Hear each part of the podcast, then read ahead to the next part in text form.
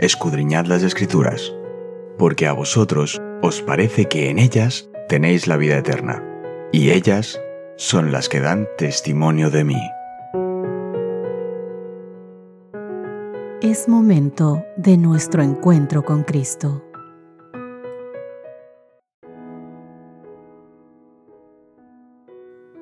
Muy pero que muy buenos días, ¿qué tal estáis? Qué gusto poder nuevamente comunicarme, encontrarme, estudiar junto a vosotros.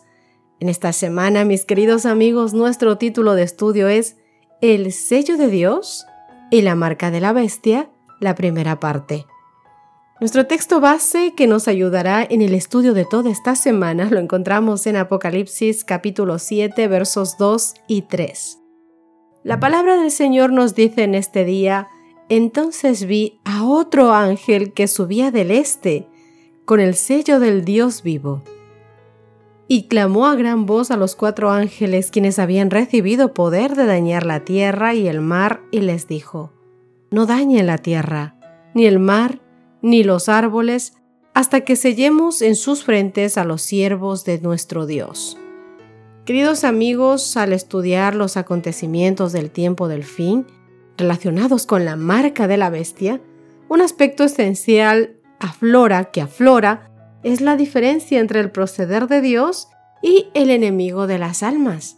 Recordemos que tiene que quedar claro para toda la creación y todos los mundos que el carácter de Dios que el enemigo puso en tela de duda es bueno, es amable, es correcto, es santo. Como hemos estado estudiando, las cuestiones centrales en el conflicto entre Cristo y Satanás son la lealtad, la autoridad y la adoración. Las profecías de la Biblia hablan de un poder que usurpa la autoridad de Dios y exige la lealtad e introduce un sistema falso de adoración. Y lo hace mediante el uso de la fuerza, la coacción y a veces mediante sobornos y recompensas todo con el fin de imponer la adoración. En contraste, el amor es la gran fuerza motivadora del reino de Dios. En lugar de adorar a la bestia, el pueblo de Dios encuentra su mayor gozo y su mayor deleite en adorarlo a Él. Ellos, ellos están comprometidos con Él, porque saben cuán comprometido está Él con ellos. Vamos a empezar hoy nuestro estudio con el título Perseverancia firme. Como ya hemos visto en Apocalipsis capítulo 7, Dios llama a todas las personas a adorar al Creador. Claramente el ángel dice a gran voz, Temed a Dios y dadle gloria porque la hora de su juicio ha llegado, y adorad a aquel que hizo el cielo y la tierra, el mar y las fuentes de las aguas. En Apocalipsis capítulo 14, pero el verso 8, Dios advierte sobre Babilonia un falso sistema religioso con raíces en la antigua Babilonia. Este es el mensaje del segundo ángel. Otro ángel le siguió diciendo, Ha caído, ha caído Babilonia, la gran ciudad porque ha hecho beber a todas las naciones del vino del furor de su fornicación. En Apocalipsis capítulo 14, los versos 9 y 10, el tercer ángel advierte acerca de adorar a la bestia. Este ángel declara a gran voz, si alguno adora a la bestia y a su imagen y recibe su marca en su frente o en su mano, éste también beberá del vino de la ira de Dios. En Apocalipsis capítulo 14, verso 12, ¿qué dos características descubre sobre el pueblo de Dios del tiempo del fin? ¿Y por qué, mi querido amigo, ambas son sumamente importantes? La palabra del Señor dice, aquí está la paciencia de los santos, los que guardan los mandamientos de Dios y la fe de Jesús. Dos características que serán importantes en los hijos de Dios del pueblo del fin. Diría yo, siempre de toda la vida de todas las edades. La palabra griega para paciencia es upomone, que se traduce mejor como perseverancia firme o tener tesón. Dios tendrá un pueblo, mi querido amigo, en el tiempo del fin que será leal a Él frente a la oposición y la persecución feroz que nos transmitirá el resto del mundo. Por medio de su gracia, permaneceremos firmes y llevaremos una vida de obediencia, que esté llena de gracia y que esté centrada en Dios. Al adorar al Creador, como dice Apocalipsis capítulo 14, verso 7, donde nos insta a temer a Dios y a darle gloria, esto se contrapone abiertamente con la adoración a la bestia de Apocalipsis capítulo 14, verso 9, y encuentra su expresión en un pueblo que guarda los mandamientos de Dios y que tiene la fe de Jesús. Es decir, no solamente es un pueblo que sabe y que conoce, sino que practica, que la ley de Dios son sus dinteles de la puerta de su hogar, de su casa, de su vida, son el camino por donde ellos andan. Y este conflicto final sobre la lealtad a Cristo o la lealtad al poder de la bestia giran en torno a la adoración. Y en el centro de este gran conflicto entre el bien y el mal estará el sábado. El problema siempre ha sido la adoración, y el sábado es una característica de fidelidad desde que el mundo es mundo, porque fue un día guardado por Dios, bendecido por Dios. Vamos a leer algunos textos de la Biblia, veamos qué nos enseñan ellos sobre el resultado de vivir por fe. Vamos a buscar primero en nuestras Biblias Romanos capítulo 8, versos del 1 al 4. La palabra del Señor dice, ahora pues, ninguna condenación hay para los que están en Cristo Jesús, los que no andan conforme a la carne, sino conforme al Espíritu, porque la ley del Espíritu de vida en Cristo Jesús me ha librado de la ley del pecado y de la muerte, porque lo que era imposible para la ley, por cuanto era débil por la carne, Dios enviando a su Hijo en semejanza de carne de pecado, y a causa del pecado, condenó el pecado en la carne, para que la justicia de la ley se cumpliese en nosotros, y no andamos conforme a la carne, sino conforme al Espíritu. Efesios capítulo 2 versos 8 al 10. Porque por gracia sois salvos por medio de la fe, y esto no de vosotros, pues es don de Dios, no por obras para que nadie se gloríe, porque somos hechura suya, creados en Cristo Jesús para buenas obras, las cuales Dios preparó de antemano para que anduviésemos en ellas. Colosenses capítulo 1, verso 29, para lo cual también trabajo, luchando según la potencia de Él, la cual actúa poderosamente en mí. Queridos amigos, al vivir por fe, tú y yo recibimos su gracia y nuestra vida se transforma. Solamente puede haber esta transformación mediante Él. Los seguidores de Jesús que estén comprometidos con Él no solo tendrán fe en Jesús, sino que además tendrán la fe que manifestó Jesús, la fe de Jesús. La cualidad de la fe de Jesús para el tiempo del fin será de ellos, y ellos permanecerán fieles, incluso hasta la muerte, como lo hizo Jesús. Querido amigo, querida amiga, cuán fiel eres en las pequeñas cosas.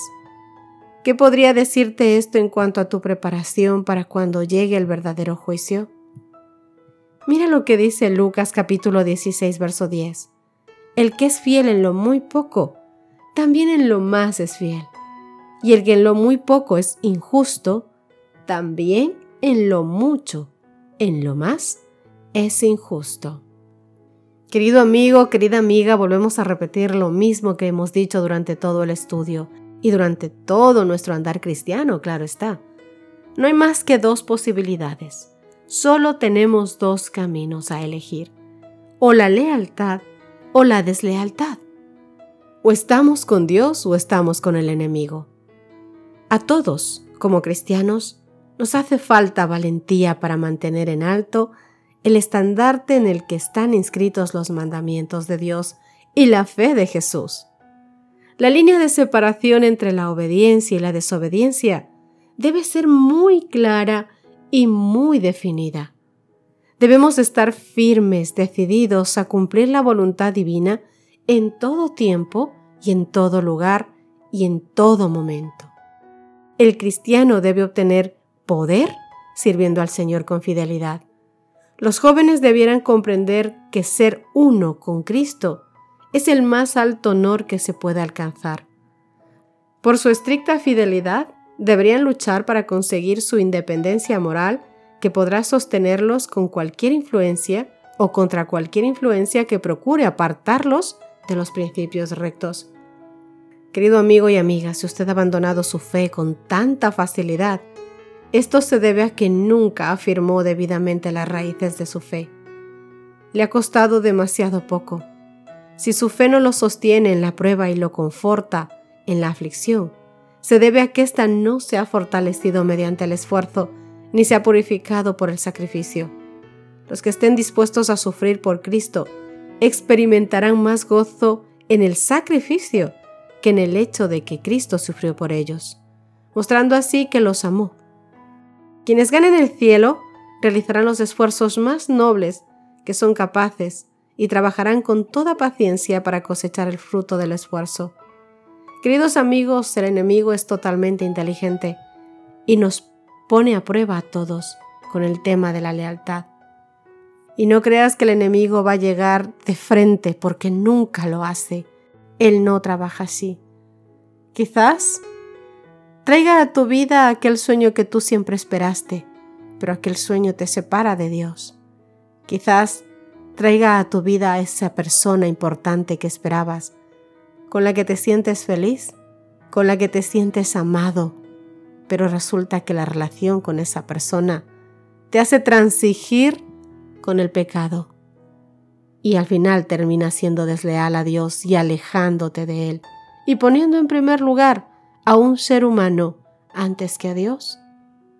Quizás llegas al trabajo adecuado, al que siempre soñaste, el que te da estabilidad, pero resulta que estando allí tienes que alejarte de Dios o poco a poco va quitándote el tiempo, quitándote el día de reposo, quitándote muchas cosas que van minando tu comunión con Dios.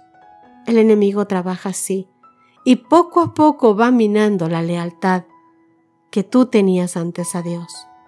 Debemos ser sobrios, debemos velar, debemos estar siempre aferrados de la mano de Dios para que podamos ver venir al enemigo claramente y pedir todos los días el Espíritu de Dios para que Él nos ayude a hacer la voluntad de Dios, a saber, a verla y a cumplir la voluntad de Dios. Terminemos nuestro estudio con una oración. Querido Dios, perseverar y ser firme es complicado para el ser humano, porque nuestros pies corren hacia el mal, corren hacia nuestros propios deseos. Parece mentira, Señor. Razonamos, justificamos todas las cosas de forma tan bonita que parece que tenemos la razón.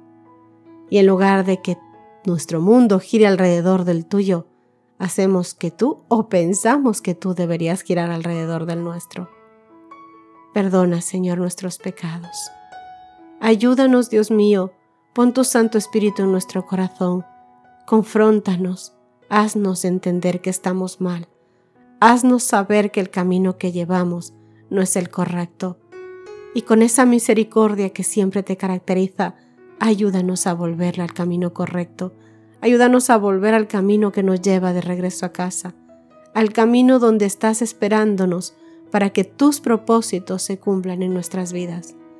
Ayúdanos a ser fieles, Señor, y a perseverar en la fidelidad a ti, hoy, en tiempos de paz para que estemos dispuestos, enseñados y fortalecidos para ser fieles a ti en los tiempos de angustia. Gracias, mi Dios, por escucharnos un día más. Te rogamos esto en el dulce nombre de Cristo Jesús. Amén y amén. Que Dios te bendiga, mi querido amigo. Nos encontramos mañana.